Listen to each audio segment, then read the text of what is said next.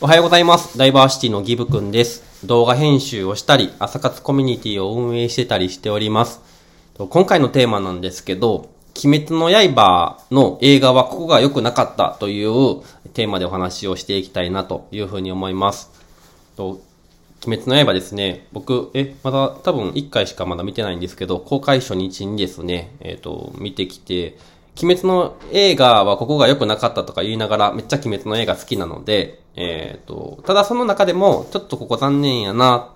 とか、他にやりようなかったんかな、とかっていう風に思ったことっていうのをちょっと話していこうかなという風に思います。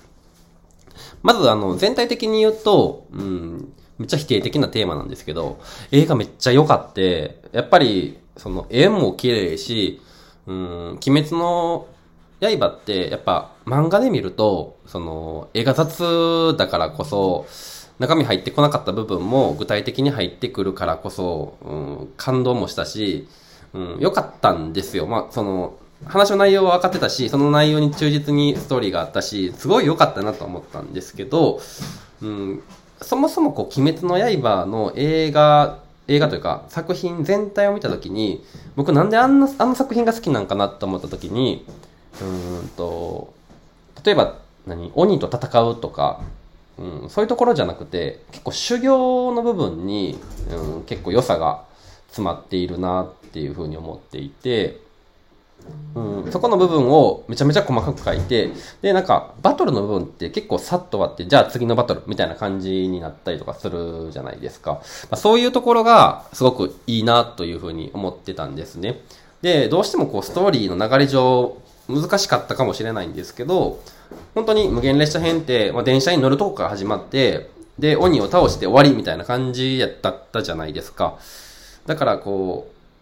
一番面白いなと思ってた修行のシーンっていうのが、もうほぼほぼなくて、うん、そこが、なんやろうな、その、まあ、だからこそ初めて見た人にとっては、まあ、いいんかなと思うんですけど、鬼滅の面白さそこじゃないよっっていう残念感が強かったなと思いました。結構いろいろやり方はあったと思うんですよ。過去の回想の部分とかもあったので、えー、煉獄さんの過去の、なんだろうな、成長みたいなところ、あるじゃないですか。で、えっ、と、最近までジャンプで、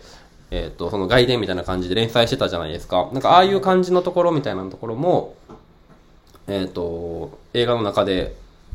はめ込んでたらすごい面白かったのになって思って、そこが残念やなというふうに思いました。で、ただ、とはいえですね、えっ、と、ネガティブな要素って本当にそこぐらいしかなくて、鬼滅の漫画の僕めっちゃ好きなところって、なんかめちゃめちゃ絵綺麗し、えーっと、なんだろうな、こう、臨場感もあるし、うん、絵も綺麗し、これ2回言ったか。で、えーっと、ただ、なんか、ちょけてる部分の作画が、本当になんかめちゃめちゃデフォルメ化されてたりとか、えーっと、まあ、ちょけたまんま、ほんまに漫画の通りに、えっ、とラフ、ラフに書かれていて、まあ、それがすごい、えー笑えるところだし、うん、愛着が湧くところなのかなっていうふうに思ったときに、うん、ちょけてる部分を、うん、めちゃめちゃリアルに書いてる方が、なんか、そのクリエイターとしてというか、その職人的な目線で見たときに、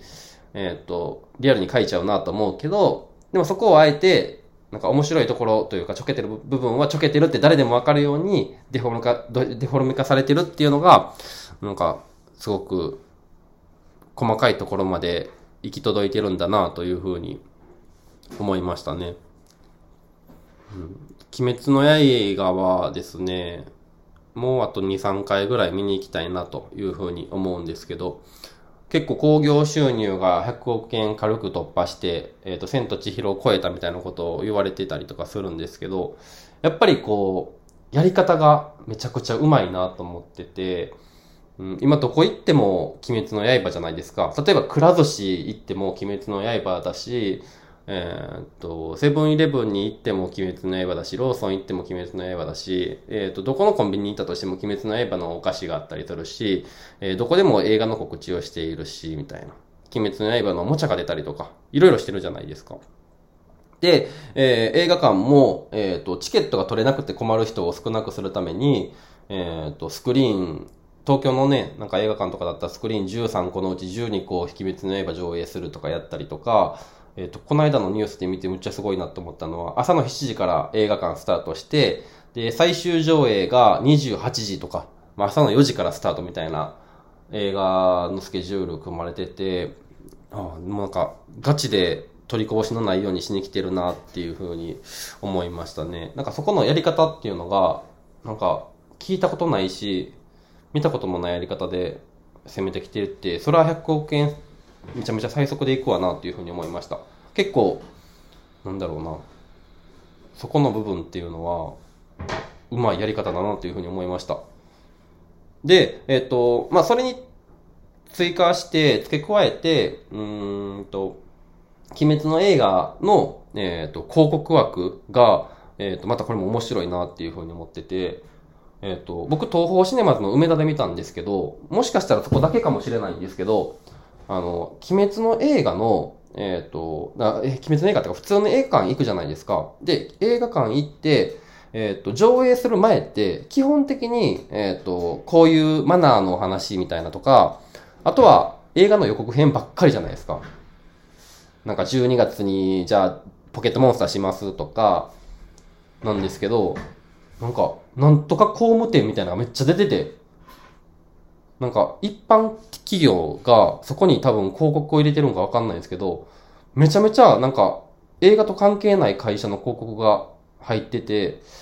なんかそういうのもすごい、あんまり見ない形だなというふうに思いましたね。そういうところで、もうなんかそのお客さんがまたなかなか入らんかった時のために、うん、してたんかなと思うんですけど、なんか鬼滅だけ特別扱いやなと思いました。だって他の映画上映、な鬼滅が公開されてから他の作品見てないんでわかんないんですけど、それまでは映画館って一つ席飛ばしでこう見てたんですよ。でも鬼滅だけは、もう全部埋ま埋めて、このソーシャルディスタンス全くない映画館になっていて、その代わりなんか飲食はできませんみたいな。インはできるんか。食べるのはできませんみたいな感じになっていて、なんかすごい特別扱いだなというふうに思ったし、うん、それだけ広告入れれるってなった時に、例えばポケモンもそうだし、えっ、ー、と、煙突町のプペルもそうだけど、やっぱりこの映画何回も見たくなるな、みたいな、なると思うんですよ。その何回も何回も CM に出てくるわけじゃないですか。認知も、えっ、ー、と、増えるので、あそこのタイミングでしっかりと、こう、アフレコみたいなのも入れた映画の予告編みたいなのができてるっていうのもすごい強いなというふうに思いました。西野さんはすごいポケモンにぶつけてポケモンに勝つみたいなことを今してるんですけど、ポケモンも同じだけ広告が流れているので、やっぱり難しい高戦いだなと思いながらですね、えっ、ー、と、映画の予告編を見た感じでした。ということで、えっ、ー、と、すごい、鬼滅の映画すごいねとか、広告がすごいことになってるねみたいな話でかすれてしまったんですけど、まあ、今回のテーマはですね、えっ、ー、と、鬼滅の映画、ここが良くなかったというテーマでお話をしていきました。ということで、えー、今回のラジオは以上です。えー、今日も素敵な一日を過ごしてください。ダイバーシティのギブくんでした。じゃあまた。